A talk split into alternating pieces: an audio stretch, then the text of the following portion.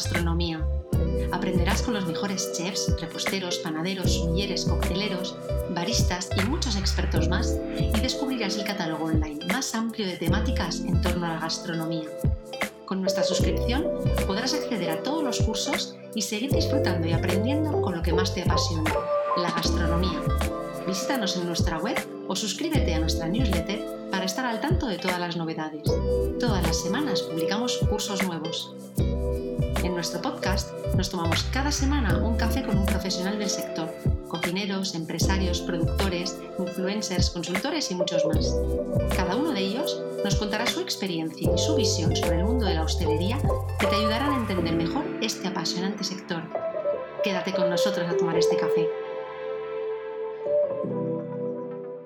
Hola a todos, hoy viene a tomarse un café con nosotros Chema Soler, cocinero con un gran talento innato y un gran espíritu emprendedor. Descubre su vocación de forma repentina y decide apostar por su pasión. Tras pasar por varios restaurantes de prestigio, adquiere una enorme personalidad y estilo en su cocina. Ahora se ha lanzado a hacer un curso con Sculinari para enseñar a todo el mundo sus secretos para hacer las mejores croquetas. No te lo pierdas porque no podrás resistirte a estos pequeños bocados. Hola Chema, bienvenido y gracias por aceptar nuestro café. Hola, muchas gracias a vosotros por invitarme, yo estoy encantado. Te estoy oyendo con un poquito de retraso, espero que eso no, impida que, sigamos bien. Antes de, la, primera pregunta que te quería hacer es si eres cafetero y, y, cómo tomas el café, que es la pregunta que hacemos a todos nuestros invitados al empezar. Sí, pues es curioso, la verdad que sí, soy muy cafetero porque me tomo dos, tres cafés diarios es curioso porque antes ni me gustaba el café ni me gustaba la leche y el café con leche sí. Pero bueno, ha, pasado el tiempo y ya tomo el café solo. ¿Pero lo, has empezado a tomar muy tarde o qué? De, o sea, de, edad, me refiero. Mm, no, no, de, al final no, de toda la vida. Sí que he estado tomando de toda la vida. Lo que pasa que es como te comenté, empezó que no me gustaba ni el café ni la leche, pero sí tomaba café con leche. Ah. Empecé así. Esa es la, curiosidad, ¿no? Pero no, pues yo de toda la vida y ya hace tiempo me pasé al café solo y siempre tomo café solo, que, siento que me da más energía para empezar el día. Oye, eh, en la presentación eh, decía, y bueno, tú has contado varias veces, que, que, empiezas un poco de casualidad en el mundo de la cocina, porque tú trabajabas en otro sector. Eh, cuéntanos un poco cómo pasó y eh, cómo es tu trayectoria, sobre todo cómo, cómo pasó esto, ¿no? cómo te decides por la cocina, pero sobre todo cómo es tu trayectoria desde que terminas esa formación eh, hasta, que abre, hasta, que decides abrir tu primer negocio. Pues sí, como bien has dicho, yo procedo de un pueblo del interior de Valencia que se llama Albaida y es un pueblo dedicado bastante al textil. Entonces, pues bueno, pues aquí empecé pues en el textil, como eh, podía ser lo más habitual, ¿no? Estando aquí. Y sí que estuve varios años en alguna fábrica y bueno, también en un almacén vendiendo el por mayor.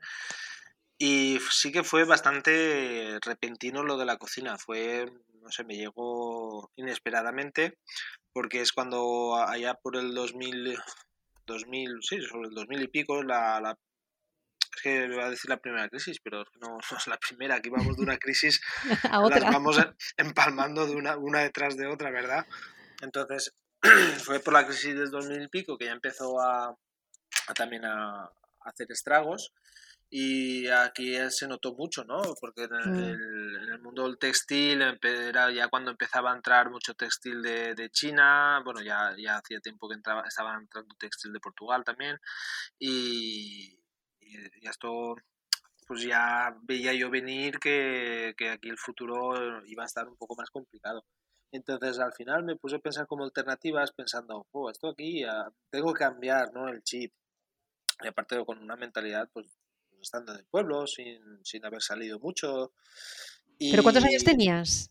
Veintipico, bueno, tenía 20, 22, 22 23 realmente, pues bueno, terminé los estudios pronto, me puse a trabajar pronto, en aquella edad pues no, no, era yo mucho de hincar los codos y me puse a trabajar pronto. Pues yo ya llevaba unos cuantos años trabajando. Y al final, pues fue curioso, yo me compré un piso y empecé a cocinar por mí solo, autodidacta, porque en casa no, yo no sabía ni freír un huevo, ¿no? Todo lo hacía mi madre, yo no, ni participaba en la comida ni mi madre me dejaba, ¿eh? esto es curioso, ¿no? Porque mucha gente me dice, ¿de dónde viene tu rama cocinera? es que mi familia en la cocina cero, no, hay, no hay tradición culinaria. Lo descubriste por ti solo. Por mí solo, sí, cocinando yo solo y, y lo comento en muchas ocasiones que para mí como uno de mis primeros profesores y referente fue Arguiñano, ¿no? verlo en la el de tantos, el de tantos, sí, sí. el mío y el de tantos, por supuesto, pero es que para mí me siento que ha sido mi primer profesor porque viendo a él en la tele me entró la curiosidad, me acuerdo yo de unas pechugas villeruás, de, de, yo flipaba haciendo unas pechugas empanadas y rellenas con queso, que lo vi de Arguiñano, lo hice en mi casa y, y flipé en colores. Y te salió perfecto. Sí, sí, sí. Eh, y, ahí fue y pensé, no sé, fueron casualidades de la vida porque después me comentaron, no, aquí eh, en Gandía, eh, en Gandía hay un centro que se llama CET, son centros de turismo, son escuelas de turismo, que hay muchas en la comunidad valenciana, en, costas. Y la más cercana de aquí era, era Gandía. Y me comentan, no, ahí hay un curso, ¿qué tal? ¿Qué hacen cocina? Y yo pensé, pues bueno, pues ¿por qué no? no? Me apunto. Yo me apunté ahí sin saber freír un huevo, simplemente porque había encontrado una, un hobby que, que, que, me daba mucha virilla, que me, me, encantaba. Sí, sí, sí. Y nada, y dejé el, el mundo del textil, el, trabajar aquí en una fábrica, me puse a estudiar cocina y fue como, como un flechazo, fue amor a primera vista y, y desde entonces, o sea, encontré encontré mi vocación, encontré mm. algo que me encantaba, algo que se me daba bien. Y yo como soy una persona así, yo soy muy cabezota y cuando me propongo algo voy a tope con ello y hasta que no lo consigo no paro. Entonces me puse yo desde, desde el día que me puse a, estudiar hasta casi día de hoy, pero a, tope. A, tope con la cocina, con mm. toda mi pasión, volqué toda mi ilusión, mi pasión, mi entrega hacia la cocina y me puse a estudiar, es que salí de la escuela y al poco tiempo gané mi primer premio de mejor cocinero joven de la comunidad valenciana, son 2000, en 2006. Fíjate. Y a partir de ahí fue todo, fue todo cocina, cocina, cocina.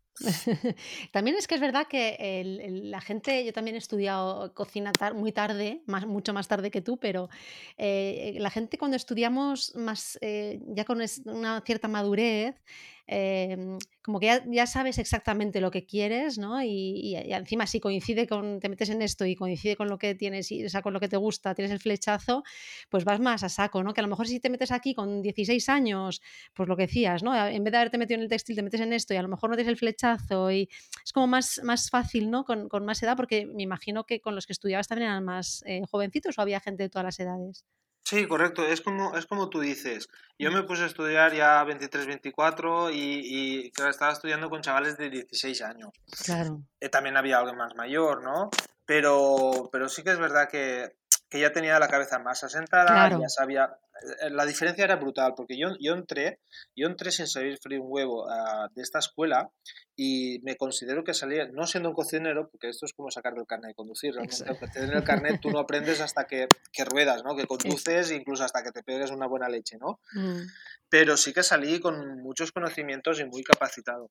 Y en el mm. mismo curso, la, el mismo curso hay gente que salió igual que entró, ah, porque al final la gente que estudia muy, muy, pronto cocina, muy tempranamente, está genial. Yo a veces lo pienso, ¿y si, y si hubiese estudiado antes cocina, ¿no? Como he perdido un tiempo y en realidad no, porque cuando entré, entré con las cosas muy claras y fui muy rápido, aprendí muy rápido, me, puse, porque ya estaba muy concienciado de ello y sabía lo que quería. Entonces, claro. Y sin perder el tiempo, o sea, ya vas, digo, que es lo que me pasó a mí también. Entonces vas ya a, lo que dices tú, a tope, dices, yo no quiero perder ni un minuto, o sea, que esto lo voy a exprimir al máximo eh, porque es una oportunidad y hay que ir a, tope, ¿no? O sea, que, bien. Y entonces sales, bueno, ganas lo del premio y, y cuando eh, trabajas en varios restaurantes y cuando decides o qué te motiva a abrir tu primer eh, negocio, que dices, ya, estoy listo, quiero, quiero probar suerte por, por mi cuenta, ¿Cómo, ¿cómo es ese proceso? desde que te lo planteas hasta que lo consigues, lo que, cómo te encontraste por el camino con, con todas esas dudas que pueden llegar a aparecer. Sí, pues al fin y al cabo, como soy una persona muy inquieta, y siempre poniéndome metas, pues es una meta detrás de otra, ¿no? Primero quieres aprender, aprendes. Eh, eh, quise trabajar en buenos restaurantes, eh, conseguí premios, de hecho de, de, Gandía, bueno, trabajaba aquí en Teniente, después pasé a Denia, en Denia estuve año y pico, trabajé también en buenos restaurantes, ahí trabajé en un restaurante que se llama Saldemar, que igual entré pasando aperitivos y al medio año era segundo de cocina. Y donde en el 2006 pues se ganó el premio, bueno, lo que era, el jefe de cocina, entonces era Vicente Patiño, ganó el premio a cocinero revelación en el 2006, bueno, yo sentí también mucho orgullo porque, bueno, al final un restaurante donde yo pasé de, ayudante a segundo de cocina. Fíjate. y, y, a partir de ahí eh, mi trayectoria pues ha ido pues, pasando con restaurantes eh, de nivel, restaurantes gastronómicos. Eh, me fui a Madrid porque simplemente pues como mis años anteriores estuvo como encerrado en el pueblo, ¿no? con vida de pueblo, con un, trabajo de pueblo y tal. Y, y, para mí ser cocinero ha sido lo mejor que me ha pasado en la vida porque es como me abrió las puertas al mundo, Las puertas al mundo. Eh, fue un, un horizonte, ver, ver, ver, todo, ver... Entonces eh, salí, dije, pues ahora me voy a Madrid, estoy un año, me voy, me voy a Barcelona. Así que es verdad que, que a día de hoy una cosa de las que me arrepiento es no haber salido de España, porque mm. La verdad que también en el tema de idiomas soy un poco... que no se me acaba de dar. Mira que eh, lo he intentado con inglés y francés, pero no, soy un poco negado para los idiomas. Y, ahora sí que pienso que tenía que haber en aquel momento de haber dicho, pues bueno, a ver si aprendo algún idioma y salgo fuera. bueno, nunca es tarde.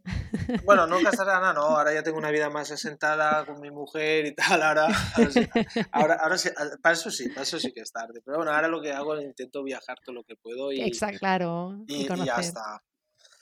Entonces, ese es eh, mi, mi, meta, bueno, mi objetivo en ese momento era decir, bueno, pues, pues voy viajando, pues voy, estoy en Madrid, San Sebastián, eh, Barcelona, como un poco las capitales gastronómicas, buscando buenos restaurantes, pero al final fui a Madrid y, y ahí que me quedé, y ahí que estuve 12 años.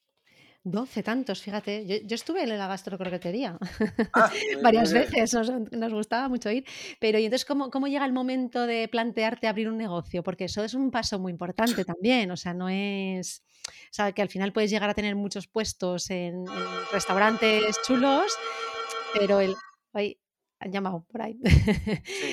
pero em, el dar ese salto a voy a abrir mi propio negocio sí que es algo más arriesgado. Entonces, ¿cómo tomas esa decisión?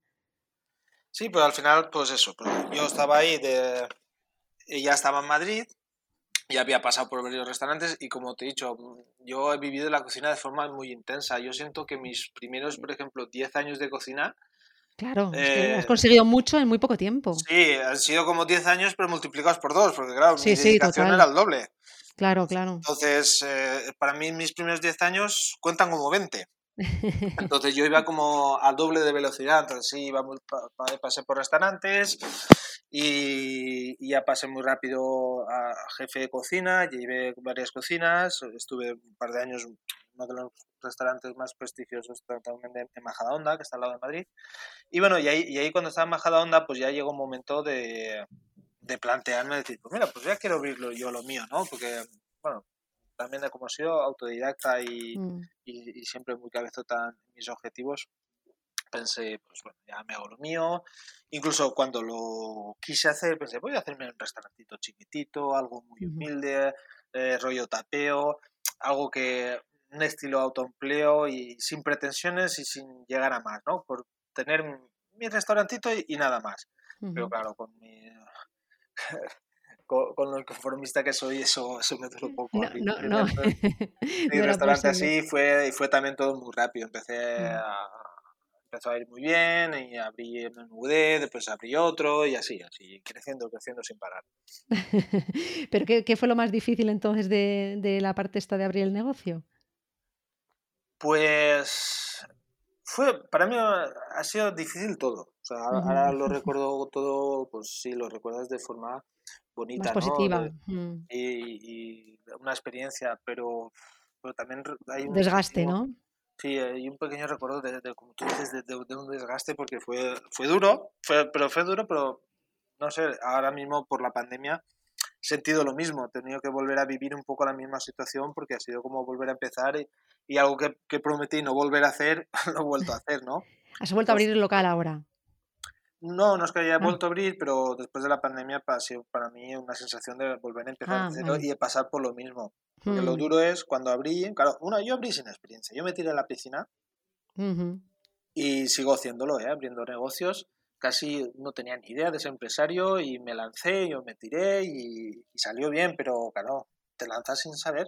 Yo aprendí, aprendido a base de, echar horas y, de palos, ¿no? Porque como no tenía ni idea de ser empresario, y a día de hoy han pasado 12 años que soy empresario teniendo restaurantes, y, sigo teniendo esa misma sensación de, pensar, jo, ¿cuánto me falta por saber de hacer, saber hacer las cosas como empresario? Eh? Mm, bueno, pero ahora ya sí que, o sea, lo que decíamos antes del carnet de conducir, ahora ya también, a fuerza de haber rodado, entiendo que sí que has ido adquiriendo cierta, o sea, ya los conocimientos, ¿no? Para eh, de gestión, de números, de equipos. Eh, sí. ¿no? sí, mucho más. Y lo sigo haciendo, ¿eh? Sigo intentando formarme más para hacer una mejor gestión. Y pero eso pero es así, ¿no? Cuando empecé, claro, sin tener ni... Ahora, ahora lo pienso y digo, madre, qué locura. locura. No sé ni cómo me salió lo que me salió. Sí, es que salió muy bien además. Sí, pero sí que es verdad que eso fue mucho, mucho esfuerzo. Que cuando te he comentado que no lo volveré a repetir, es que yo abrí el primer restaurante y yo me puse a trabajar los siete días de la semana, 12 mm. horas al día. Claro, es tu ilusión, eres, eres joven, tienes vigoroso, tienes energía y y estuve los dos primeros años, que es mi primera, porque yo abrí la gastrocroquetería en Madrid, en la calle Segovia, en un localito que cabían 24 personas. Mm. Era muy mono, pero era una, una, latita de sardinas. Sí. Y se me hizo muy pequeño y eh, me tuve que mudar. Pero, claro, yo estuve los dos primeros años sin librar, ¿no? Entonces ahora lo pienso y digo, qué locura, dos años sin librar, sin tener días libres, sin vacaciones, sin un viajito. Ahora lo pienso y digo, es romántico porque claro, cuando tú cuentas tu historia de cómo has llegado lo que has llegado, siempre lo cuentas de, una manera romántica y mira lo que he hecho y cómo lo he hecho ya, pero lo pasé mal. A, fuerza de qué, ¿no? Y de todo lo que, lo que has sacrificado, pero bueno, eh, al final es verdad que para, cualquiera, ¿no? Yo creo que ya ahí no entra tanto la parte de conocimiento, sino de la pasión que tú también le metas eh, y de las ganas, la ilusión que tengas, pero es verdad que organizándose. De hecho, nosotros cuando, cuando lanzamos culinaria al inicio, eh, un poco la, intención, aparte de los cursos de cocina, evidentemente, y tal, y que van muy dirigidos a los profesionales, lanzamos estos cursos de gestión precisamente por esto, ¿no? Porque mucha gente eh, en las escuelas de cocina lo que te enseñan de gestión es básico, básico, básico, básico, que no sirve para abrir un negocio, ¿no? O sea, tienes unos conceptos así cogidos con pinzas Em, y, es fundamental. Entonces, para la gente que, ya, o, que quería abrir o que se había lanzado, eh, veíamos imprescindible que tuviesen una plataforma donde formarse en estos temas que al final son tan eh, vitales, lo que decías tú luego, ¿no? Para, para seguir la marcha del negocio sin dejarte la vida. Sí, así es, porque yo lo pienso así, lo pienso, oh, tenía que haberme formado antes no haberme mm. tirado así a lo loco, ¿no? Y ahora hubiese hecho las, las formas de las cosas de mm. forma muy diferente. Mm. Pero bueno, también eh, la verdad que lo hice sí y gracias a hacerlo sí llegué a donde llegué. claro, no, no podemos cambiar nuestro pasado tampoco. Pero sí que es verdad que ahora cuando te he comentado que mi sensación ha sido de volver a empezar de nuevo, simplemente es porque llegué a tener ya eh, de la gastrocroquetería que tenía, me mudé a un local más grande, no sé cuál fuiste tú, si estaba en la calle Segovia o en la calle Barco. En la calle Barco fui yo, sí. y mira que el de la calle Segovia me, me, pillaba cerquita porque yo iba al lado mm. y, y, lo conocí también, pero fuimos a la calle Barco, sí. Pues ahí, claro, ya despegó todo mucho más porque si en el otro cabía 24, en este ya me cabían 60. Sí. Eh, fue casi el triple, que sigue siendo un restaurante pequeño, pero era el triple. Mm, sí, sí, que ya quedan muchas más comidas y ahí el servicio se, se complica, claro.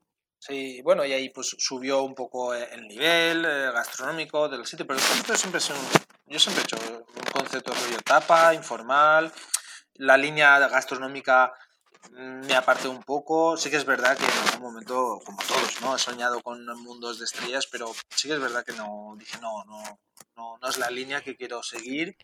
Y después abrí otro, La Gastro Salvaje. Sí. El concepto más canalla, más tal.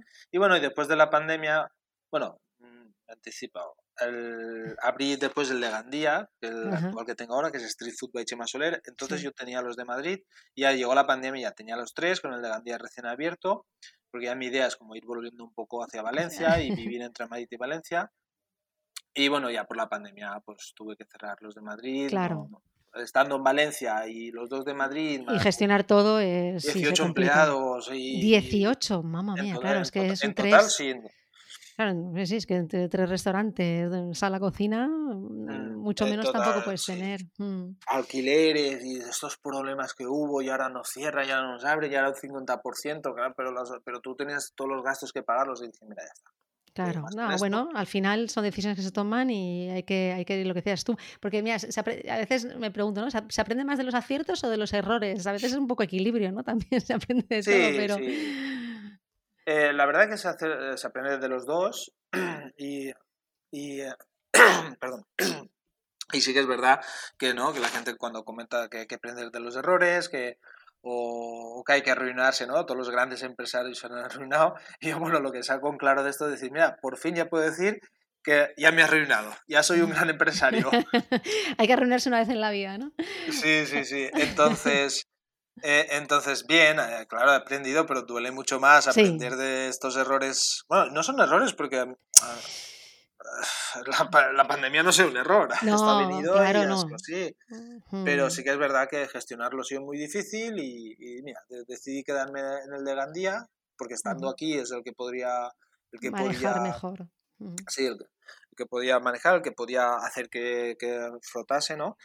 Y, y, cambié un poco el chip. llegó un momento que, claro, que en Valencia nos cerraron un poco más que en Madrid y llegó un momento de que me quedé otra vez solo en la cocina, trabajando, haciendo el delivery, yo solo. todo, wow. Entonces ahí es cuando dije, estoy otra vez en el punto de partida, cuando abrí, y entonces ahí me, me cogí un poco de ansiedad y, y, esa época lo pasé fatal, decir, es que no quiero volver a pasar por esto, no quiero estar sin librar, no quiero esto, y, y más han pasado 12 años después y ya no tienes esa energía. Eh, claro, no, total. Y claro, esa ilusión. Porque...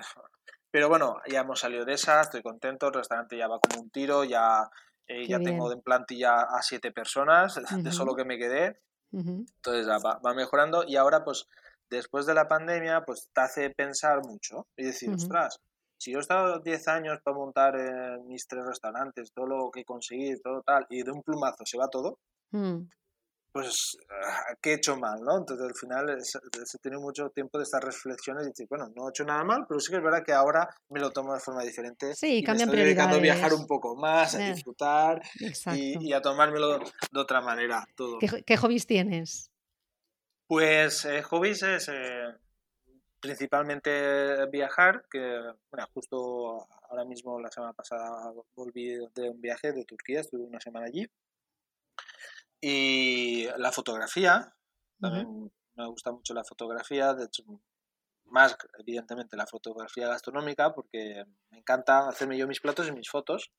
Todas las fotos me las hago yo, porque tengo una cámara profesional y me gusta. Y, ah, y el deporte, básicamente hacer un poco de deporte, pero claro, el tiempo que nos queda libre. Hay poco. Por eso pregunto siempre un poco también a la gente, ¿no? sobre todo en este, en este sector, de cuáles son tus, tus hobbies, porque eh, se suelen tener eh, hobbies este, de este tipo, ¿no? De salir, de viajar y, y, hacer deporte para liberar un poco también tensión del negocio. De, porque cuando viajas, tú haces viajes gastronómicos también, o sea, aprovechas para... Eh, no, ahí no desconectas, ¿no? De, la gastronomía. Es que a, los que nos gusta es complicado, ¿no? Desconectar de... Claro, no, yo, yo, mis viajes, yo gastronomía total. Entonces, yo, a mí me interesa el el destino me interesa si, si tiene una buena oferta gastronómica. Es que para mí un país sin buena oferta gastronómica... Mm, Pierde interés, ¿verdad? No le, veo, sí. no le veo cultura. Bueno, sí, tendrá su cultura, pero es que, es que la gastronomía es cultura y, y conforme se alimentan y, y, lo, y, te quedas fascinado cuando vas a los países y ves cómo comen, lo que comen, cómo lo elaboran Y, y, mm. eso dice mucho del país entero, o sea, y de toda, de toda su tradición y de, de, todo el país, de, su forma de mm. vivir, la, cómo se alimentan, dice casi todo de la gente. Sí, no, no, y lo que dices tú, o sea, que, que, es una parte muy importante de la cultura. Comemos tres veces al día eh, y nos define mucho el, cómo somos. Oye, cambiando un poco de tercio, ¿cómo, eh, ¿qué es lo que te sedujo de la parte de, esto de hacer cursos online? O sea, cuando te contactamos y para, para, para hacer un curso, ¿qué es lo que, o sea, qué, qué es lo que te inclinó a decir que sí? Bueno, me inclinó porque me encanta. la verdad que me alegré mucho porque me encanta porque desde que también empecé cocina, el mundo de la formación, no, bueno, no formación como formación en sí, la formación genérica, no, simplemente pues hacer talleres. Aprender y, el seguir aprendiendo día a día, ¿no? Sí, tanto impartiendo como aprendiendo, ¿no? y, me, y me gusta, me gusta eh, dar talleres de cocina, siempre que me ofrecen cualquier sitio, me ofrecen ir a cualquier sitio a hacer un bolo, bueno, o bien hacer una cena, o hacer una ponencia, un show cooking, eh, siempre digo que sí. O sea, y después ya, después ya pregunto, bueno, ¿cuáles son las condiciones? Pero, Pero esa transmisión del conocimiento te gusta, ¿no? Sí, se, se nota además, porque yo he visto partes del curso y se nota, porque no es simplemente estoy cocinando y tú estás mirando lo que estoy haciendo, sino que siempre tienes la explicación, el detallito, la anécdota, o sea que para cada, para cada cosilla, y esto pues es la gente que le gusta transmitir lo que hace, al final es, es un poco, se ve ahí, ¿no? También sobre todo. Sí, sí, por eso me gusta. Eh, he hecho bastante, muchos talleres y, muchos show cookings y la verdad que me encanta. Entonces, eh, a raíz también de, como te he comentado, de la pandemia, pues quiero enfocar también un pequeño cambio en mi vida, ya que ahora solo tengo un pequeño restaurante. Y, y después pensé, pues es que no me apetece abrir más, porque yo quería abrir más, pero eh, no de esta forma, ¿no? No de forma como lo he hecho siempre, autodidacta, yo solito, yo me abro un restaurante y al final, claro, yo llevaba el cargo de tres restaurantes, asesoraba después dos más, mm. pero al final siempre me sentía un poco solo, ¿no? A la hora de, hacerlo todo solo y me veía un poco superado en ocasiones. Entonces pensé, bueno, pues igual eh, me voy a una vida más tranquila, me voy a dedicar un poco a hacer a más a ver si asesoramientos Ah, y evidentemente si alguien me llama y me dice, mira, Chema, quiero abrir un restaurante, quiero que abramos tal, y yo encantado porque lo que más he disfrutado de, de estos años es abrir, abrir los restaurantes, a, mm. abrir el restaurante, hacer hacer la, la carta, la, la, estrategia, sí, sí, sí, sí, sí, la, ilusión de, vamos a hacer esto así, la cocina así, y esta carta, y si lo serviremos esto así, y, la temática del restaurante, el sentido, ¿no? Hacer de cada restaurante su, su temática, su La parte esa más de consultoría, ¿no? Que te... Bueno, es, es, en parte también enseñar, ¿no? Es acompañar, enseñar a alguien a hacer algo con la experiencia que tú tienes, ¿no? Sí, correcto. Al final también mm. es lo mismo. Es otra, es otra clase de enseñar y de compartir tus conocimientos y, para mí la sensación de que mi conocimiento, con mi conocimiento, yo puedo ayudar a alguien, eh, bien sea por ayudarlo por su negocio, bien sea por ayudarlo para que aprenda. Entonces, eh, no sé, eso me da mucha satisfacción. Y por eso uno de los motivos que el, que me comentasteis de hacer un curso online, pues, pues ya está, pues es un paso más, eso es otra clase que no había hecho y que tenía muchas ganas de hacer. No, más, está, está llegando a, no solamente a gente de España, ¿no? Sí, que, que la, parte bonita de todo esto también es el poder llegar a países, porque nosotros vendemos ya en más de 100 países, eh, con la, la cultura croqueta, que es como muy español también, eh, transmitir esto es guay. Mira, te, voy a leer algunos de los eh, comentarios que hacen de los cursos. Mira, hay una que pone sublimes. Si ya me gustaban las croquetas antes de empezar el curso, imaginad ahora. Dice, eh, a ver, otra persona aquí que es que son buenísimos. Es mejor de lo que me esperaba, que decían, ah, croquetas, diría, ya, ya, hago yo croquetas, que ahora también te preguntaré sobre esto, ¿no? Ah, yo las croquetas ya las sé hacer. Pues no, es mejor de lo que me esperaba, como diciendo, no, no, aquí hay nivel, ¿no? Curso de excelencia, muy bien explicado y ayuda mucho. O sea que las croquetas dulces me, sorprendieron por completo, son las primeras que voy a hacer. Yo creo que la gente eh, le, ha sorprendido, ¿no? Porque em, hay un mundo mucho más allá de la croqueta, que es un poco lo que has hecho tú también, y eh, gracias a la gastro. Em, el, ensalzar un producto que a priori era como muy mm, básico, ¿no? Y yo creo que eso es muy bonito también, porque has creado un nicho nuevo. Sí, eh, la verdad que sí, y estoy muy contento de ello. Incluso yo siempre también he sido una persona un poco, no reservada, pero bueno, con un poco creo que en ocasiones excesivamente humilde. Y al cabo de ahora tantos años, de, de hecho, de haber, de haber lanzado mi libro, que también tengo mi libro que se llama Croquetas Gourmet, con 80 variedades de croquetas, al final, eh, decir, bueno, tengo que reivindicar un poco lo que he hecho. Sí. sí, porque al final, eh, hace 12 años que abrí mi, la gastrocroquetería, eh, fui el, realmente el primer cocinero, bueno, el primer restaurante del mundo especializado en hacer croquetas gourmet. He hecho croquetas gourmet eh, que no ha hecho nadie. Eh, tengo una, he hecho una línea, yo, yo creé la línea de una croqueta gourmet, que sí con la salsita por encima, que sí el emplatado, que sí, que sí con la guarnición. Sí, sí, fuiste el primero, fue, fue, fue el gran boom. O sea, es que por eso nosotros íbamos mucho porque decías, joder, es que mm, no vas a un sitio a tapear a comer una croqueta, ¿no? Aunque fuera también un poco el inicio tuyo, así más informal, al final ibas a eh, tomabas platos, eran, croqueta, eran platos en forma de croqueta, ¿no? Sí, y después el segundo primero, después, digo, siempre había que innovar. Joder, ¿cómo innovas con esto? Pues también ala, lancé el libro y un libro, es, un libro, es el primero en el mundo. Sí. que es verdad que hay algún libro que sí que tiene croquetas, eh, que sí que es un libro de croquetas, pero un recetario como este, con 80 variedades, y aparte que es que es como te digo, es que no es la croqueta, es la croqueta que va acompañada de una guarnición. Exacto. Con una espuma. tú te llevas ahí un, un, montón de recetas porque dices, bueno, pues tengo una receta de una espuma, de una salsa, de, un, pisto para acompañar de no sé qué. Entonces, es la croqueta y todos sus acompañantes, que tú después de ahí tú puedes eh, aprender mucho más. Entonces, es un concepto bastante diferente, enfocado en el mundo de la croqueta y, y después al, tiempo digo, ostras, pues esto lo he hecho yo. yo he sido el primero en hacerlo y, sí que es verdad que he sido reconocido por ello. Pero, pero, de forma, pero siempre lo he tenido muy como poco calladito, ¿no? Y al final digo, bueno, pues tengo que reivindicar yo un poquito claro. esto. Sí, que a veces nos cuesta creer lo, que alcanzamos y dices, no, es que, hecho, es, es, que esto no lo ha hecho nadie, esto es algo muy, hay que, pues eso, hay que comunicarlo y hay que darlo a conocer. Oye, ¿cuál mm. es el, entrando ya un poco en la, en la anécdota culinaria, cuál es el mayor error que comete la gente con las croquetas?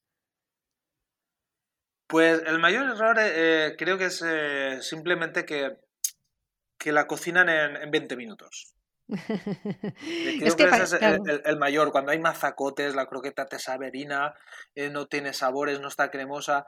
Claro, es que tú puedes hacer una croqueta en media hora, una masa. Sí. Pero entonces, la croqueta es laboriosa. Claro. la croqueta hay que darle mimo y es, es un, yo como comento siempre, la croqueta es un ritual. Es como mm. en Valencia cuando hacemos la paella del domingo. Aquí, no hace una, aquí es un ritual que te tiras la mañana. Pues la croqueta es lo mismo. Pasas en un ritual que tienes que hacer paso por paso, uno detrás de otro y todos con, con su tiempo, con su mimo, para que salga una croqueta muy rica. Y al final media hora tú tiras la, la arroz, leche, pum pum, ves que amalgama la masa, la ya está, ya tengo croqueta hecha yo. Y eso no sabe nada. Y eso, claro, no, sabe nada, sabe, pues, es un mazacote que sabe nada. Mm, yo creo que sí, que al final son platos, es como una buena tortilla eh, de patata o algunos platos que parecen más tradicionales y que, no, no son elaborados, entre comillas, ¿no? que lo, lo, tenemos como más en la mente, como si fueran platos, y no, eh, al final lo que dices tú, ¿no? Para hacer una buena, buena bechamel que tenga su sabor, que, eh, que sea cremosa, que quede, claro, hay que estar dándole ahí al brazo un buen rato. Sí, así es, así es. Pero sí que es verdad que, que durante estos 10 años ha cambiado mucho mm. y, y, yo creo que cuando empecé tuve tuve un poco la suerte de fue muy fácil, fue muy fácil porque la mm. gente realmente no se curraba las buenas croquetas. Pero hoy en día ya eso cambia mucho. ¿eh? Hoy en día ya Pero porque has abierto tú el camino, o sea, de fácil nada, porque de, pues eso, de, posicionarte como tú te posicionaste con un producto aparentemente tan sencillo, eso, eso no es nada fácil.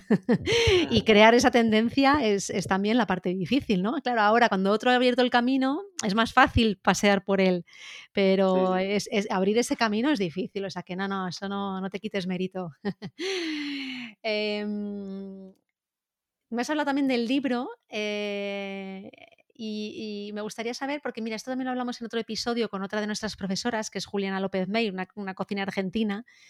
Eh, que también escribió un libro y, le pregunté en su día, eh, pero bueno, también ella era un, concepto un poco diferente, pero sí que me gustaría que nos contaras también cómo es ese proceso de, escribir un libro, por si alguien es que escucha, se anima y, le puede mm, servir algún consejo que le des. Uf, eh, yo, el consejo que daría es, ya no por el libro, creo que ya es un consejo de vida. No, no procrastines. Y es porque es lo que me pasa a mí. Yo me comprometo en el libro, eh, tenía mucha, mucha ilusión de, escribir un libro, hasta que, bueno, se me brindó la ocasión, porque yo ya llevaba años con eso en la cabeza, hasta que me vino una persona y me dijo, oye, ¿pero no has pensado en hacer un libro? Y digo, claro que lo he pensado, sino, mm. pero mucho, pero ¿cómo, ¿cómo lo hago, no? No tengo tiempo, ¿no? Sí, eso, no tengo tiempo. Y también, ¿y cómo lo hago? ¿Quién me enfoco? Eh, ¿Quién le pregunto? Porque después dices, bueno, no sé, ¿qué hago? ¿Me lo edito yo? No. Entonces, editar un libro. Pero la temática de croquetas sí que la tenías clara, de croquetas gourmet. Sí, sí. vale. la temática ya la tenías, que eso es importante, ¿no? La tenía porque es mi temática. Yo claro, sí. por eso. Mira que he hecho otras cosas, ¿eh? que yo realmente. Sí, por eso. Cocina fusión también. Sí, hubo un momento en mi vida que tenía un poco de amor-odio, odio, odio amor a la croqueta, porque al final se me, me sentía casi ya de decir, no, es que hago muchas más cosas, hago tapas creativas, hago roces, hago una cocina con toques valencianos, hago más, ¿no? Y al final comprendí, oh, si yo eh, eh, he hecho algo por lo que he destacado en toda España, por, me tengo que estar bien orgulloso de eso, ¿no? Sí, bueno, al final es como un deportista o como un artista, es decir, que si tú cantas tal tipo de música, al final dices, hombre, es que me gustan otros tipos, ya, pero al final te tienes que enfocar también en algo eh, por lo que destacas, porque si te empiezas a tocar todo, también a veces eh, te puedes... No, ahí lo hiciste bien. Sí, sí, sí, sí, yo ya lo, me di cuenta más pero me di cuenta cuando ya abrí más restaurantes y digo, y sí que es verdad que digo, bueno, pues si yo quiero hacer otra cocina me voy a, mi otro restaurante. Cuando hago otra carta voy al otro. Entonces, yo disfruté más así, porque sí que es verdad que yo si me encasillas en algo, pues no, no, yo tengo que hacer, soy muy inquieto. Por la parte esta inquieta que tienes, claro. Correcto. Entonces, una vez ya estaba, bueno, pues ya está, pues ya, pues ya me, me centré otra vez en las croquetas, dije, voy a por el libro, que eso es lo que a mí se me da bien, eso es por lo que yo eh, he destacado, pues hay que hacerlo. O sea, tengo el, material, o sea, tengo el material. Llevo 10 años haciendo croquetas. Mm. Pero sí que es verdad que cuando me decidí hacerlo dices, vale, va, pues lo hago. Y yo soy mucho de procrastinar. A mí, sentarme en un ordenador y escribir lo llevo fatal. Más de acción. Entonces, claro, me costó, me costó. Eh, fue uno, yo lo, comparo a un parto, ¿no? Porque para mí mi libro es mi niño, ¿no? Sí. Pero un parto de, de, dos años, porque Dos años, ¿eh? Sí, mm. le es que le pidió la pandemia por medio. Ah, hizo que se retrasase el lanzamiento. Vale, vale. Pero claro, yo soy de dejar las cosas al último Entonces, eh, de hecho, estoy ya con mi segundo libro. Y ya, ah, qué guay. ¿Y de qué temática es? ¿Se puede saber? ¿O todavía no pues va a ser, de croquetas no puede ser, porque realmente sería enviable. Ya era muy completo el otro. ya es. No, es que no se puede. Si hago 80 más. es que por eso digo que es que ya es muy completo. Yo tengo el libro y es, es que ya es muy, muy, muy completo. No, no se podría. Es inviable mm. hacer otro. Entonces voy a hacer uno como de otra etapa que estrella que a mí me encanta, que es la ensaladilla. ¡Wow! Estoy haciendo un libro de, de ensaladillas. Espectaculares todas, ¿eh? Eh, exacto, lo te voy a decir, con la ensaladilla también hay tantas variantes, hay tantas maneras de hacerlo. Y otra de las cosas que parece que es como, va, a hervir patata para una mayonesita, no, no, no, no, no. en esto también hay que ponerle mucho cariño para que salga bien y, hacerlo original y se pueden hacer muchas variantes. Ah, pues mira, súper libro, me encanta, me encanta la temática. Pues será igual, será muy, muy divertido. ¿Y qué pasa? Pues procrastino y y, a la hora de sentarme me cuesta. Entonces, cuando ya se acerca la fecha, es como me coge ansiedad y, lo paso fatal. Y le pongo el turbo, el turbo y claro, pues yo recomiendo que eso no se haga. que se haga con más tranquilidad. Ya. Poco a poco bueno, pues seguro que sale bien. Pues estaremos pendientes de este libro porque me parece un, librazo. Oye, y para ir terminando, hay, una, hay también eh, dos preguntas que hacemos al final. Una de ellas es que cómo te gustaría a ti, eh, no, no, que hagas predicciones, ¿eh? sino dices, oye, yo me gustaría que fuera así, luego pasará o no, el sector de la hostelería de aquí a unos años. Pues no sé muy bien cómo explicarlo. Lo que sí que no me gustaría que es que sea como, me da la sensación que, está encaminada. Mm. Entonces, es más que nada porque ha cambiado mucho, ¿no? Desde que yo empecé hasta ahora ha cambiado mucho. ¿Qué es lo que más ha cambiado? Pero más, más de forma interna. Mm. Porque ha, cambiado mejor porque la, el público el público es más conocedor, tienes más gourmet, eh, tiene más conocimiento gastronómicamente. Ahora la gente se interesa mucho más. Antes, bueno, la gente se interesaba menos mm. y, no sé, no, no, no tanto nivel como hay, ahora y en hacer comidas, pues yo sé, todo el mundo sabe, todo el mundo ya ha viajado. En mi caso, que ahora me estoy eh, dedicando más un poco a la comida fusión, que hago en street food en Gandía, que mm. hago hago pues comida callejera, intento fusionarla de donde haya comida callejera, hay que, hay que voy o que intento fusionarla. Entonces, hay ya una cultura que la gente ya conoce. Antes sí. han viajado más también. Lo que decíamos antes, la, gente cuando viaja sí que ya también programa ciertas actividades gastronómicas y sí que mira los sitios antes de. Sí, esto yo creo que sí que está en auge. La gente se ha dado cuenta que comer no es solo alimentarse, ¿no? Que hay todo detrás por lo general hay un aprecio mucho más grande que, antes. Mm. Eh, la forma interna me refiero desde, vale, hay más aprecio, pero también el nivel es más alto. tú tienes que poner un nivel más alto porque la gente sabe más. Y sabe más, comprende más y entonces eh, para sorprender ahora mismo un comercial te tienes que esmerar más que antes. Totalmente. Entonces, eh, de forma interna, pues ahora mismo, pues las nuevas generaciones eh, los cocineros que hay hoy en día, es que le, cuesta mucho que, tengan esa pasión. Eh, mm. porque para conseguir este nivel, tú necesitas rodearte también de un equipo mm. que esté tan apasionado como tú, que lo viva y que, lo, dé todo, ¿no?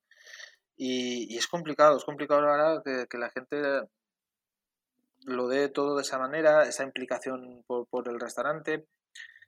Después, la oferta que se tiene que dar. Yo, bueno, es que yo lo que doy también son restaurantes que realmente el ticket medio no, es muy elevado, como es un concepto tapas, pero sí que es verdad que hay un cierto cliente que, quiere comer muy guay, que quiere eh, experimentar, que quiere que le sorprendas, pero después con un ticket medio que no sea muy alto.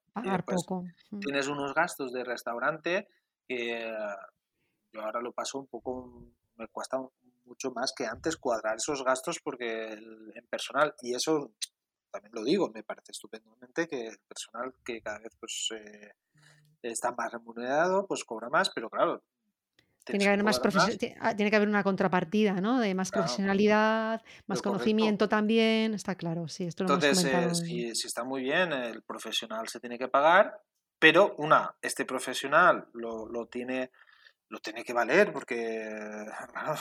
Sí, que no puede haber inflación por inflación en este tema. O sea, que eh, como se está pagando más, pues y vale cualquier cosa. No, sí, sí, sí. al final, esto lo hemos hablado en varios episodios y mucha gente dice esto, ¿no? Dice la, que, el sector se tiene que profesionalizar mucho más y que la gente que tengas en sala eh, sean camareros de verdad, la gente que tengas en cocina esté porque le, lo que dices tú, ¿no? Le apasione, le ilusione la cocina, no porque no tenga otra cosa.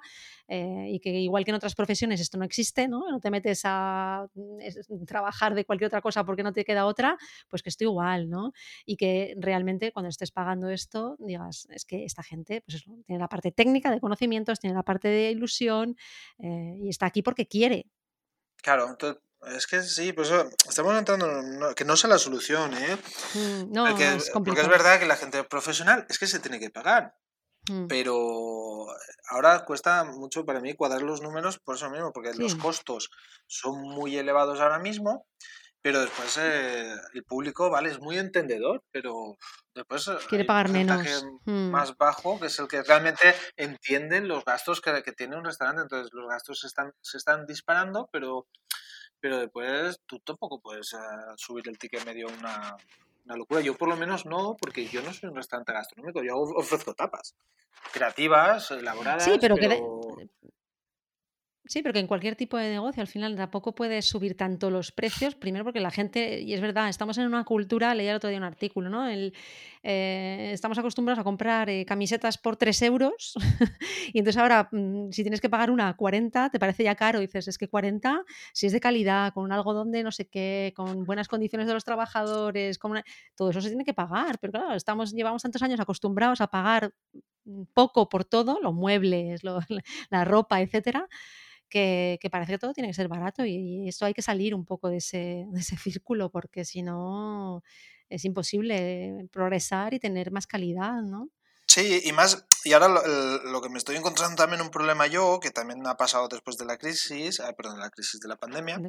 Claro, después la gente ahora, y yo lo entiendo porque a mí me pasa lo mismo, yo ya, yo ya llevo años con eso, ya, como te digo, para mí ha sido de mis 12 años, para mí ha sido 24, y digo, ojo, pues quiero un poco más de tranquilidad, quiero formar una familia y los fines de semana no quiero trabajar, pues todo el mundo está igual, entonces, mm. si, si una persona debe trabajar los fines de semana, en es que, en es que los así, o sea, los fin de semana. Pues joder, es que tienes que cobrar el doble. Entonces, si tú trabajas lo que el resto de la gente son festivos, un festivo es más caro que un día normal. Mm. Entonces, eh, realmente el ticket medio de un, restaurante debería ser mucho más alto. Por eso mismo, porque estoy trabajando encima eh, los días eh, festivos o, por las noches. Esos son horarios. Los taxis te los cobran más caros. Sí, sí, sí. Así es, así es. Así es. Entonces, una solución sí, podría ser esa, subir precios a tope, ¿no? Porque claro, a mí mm, es como tú bien has dicho, el coste de producir un producto. Si una camiseta eh, me cuesta 5 de producir, pues lo tengo que vender a X, ¿no? Pues, mm. eh, pues eh, la comida es igual, si yo tengo un personal, que tal, y tal, tal, tal, igual sería una solución, pero claro, después la gente estaría dispuesta a pagar casi el doble, que casi, casi lo que debería de valer es todo mm, esto. Sí, sí. Por lo menos con gente profesional. Sí, sí, con, con, gente profesional y, al final tu tiempo, tus ideas, tu innovación, tus, todas las pruebas que tienes que hacer, o sea que detrás de un plato hay mucho más que solamente eh, eso puesto allí, ¿no? El, en el plato que puedes decir, bueno, si esto, tres judías, tal, tal, pues tampoco vale tanto, ¿ya? pero todo lo que, lo que hay detrás de ese plato, que es, es mucho, eh, es lo que, lo que la gente no, no, logra ver a lo mejor, pero bueno, eso es poco a poco también eh, meter esto en la cultura, ¿no? Y que la gente valore más todo este trabajo. Sí, así es. Entonces, bueno, un poco es por donde vamos de, está dirigido ahora el mundo de la gastronomía, lo un poco complejo, pero bueno, hmm. siempre eso es la resiliencia, ¿no? Salimos de todo y siempre encontramos la, la, manera. Siempre hay otro caminito. Oye, ya sí que última pregunta. ¿Quién te gustaría escuchar en el podcast? Recomiéndame a alguien que pueda venir aquí a contar su historia, como lo has hecho tú. Pues mira, yo eh, tengo un amigo que admiro, admiro mucho y a mí siempre me, cuando me has hecho esta pregunta, digo, pues me, ha venido el, a la mente enseguida. Porque cuando no sé, me siento un poco inquieto o, perdido, le, llamo por teléfono y solo escucharle me, da energía porque me parece un gran cocinero, pero también un gran un empresario con, una gran cabecita y me encanta escucharlo y los consejos que me da. es Antonio Raval, mm. del restaurante La Jamada. Sí. Es amigo, compañero y para mí, yo, para mí es un referente. Me, encanta hablar con él y que me dé consejos de, tanto gestión como de cocina y consejos de vida. Ah, pues mira, buen, buena recomendación. Lo llamaré. a ver si se anima a venir por aquí a contar y, y que nos dé esos consejos que te da para que le sirvan a más gente. Pues eh, Chema, nada más. Eh, hasta aquí hemos llegado hoy en el episodio. Ha sido un placer escucharte, escuchar tu historia, un poco el, toda tu trayectoria, lo humilde que eres y eso. Y yo creo que, sirve mucho ¿no? el, contar estas cosas eh, porque a veces se parece, parece que lo que dices tú, ¿no? Que es, ah, qué fácil, ha llegado ahí, qué fácil, ¿no? Y no, hay muchas cosas por el camino que, que merece la pena ser, contadas, ¿no? Así que gracias por haberlo compartido hoy aquí con todos. Pues bueno, yo mucha, muy contento de, de contarlas y compartirlas también. Y si a alguien, no sé, si le gusta escuchar mi historia, pues yo feliz. y animamos a todos a que hagan el curso, que acordaros que son las, lo que decía esta usuaria, sublimes, las croquetas. O sea, que os animamos a que. Ha, quedado muy chulo, ¿eh? Yo estoy mm. súper satisfecho de cómo ha quedado un curso online de croquetas. Está... Es que es verdad, yo la primera vez que me dijeron de hacer cursos y, yo dije, ¿pero de qué no? ¿De qué quieres que te lo haga? De croqueta. Yo, no sé, no le veía chicha, ¿no? Un curso de croquetas. ¿Quién, quién va a querer ir a un taller de croquetas, no? Pues. hace 10 años, ¿no?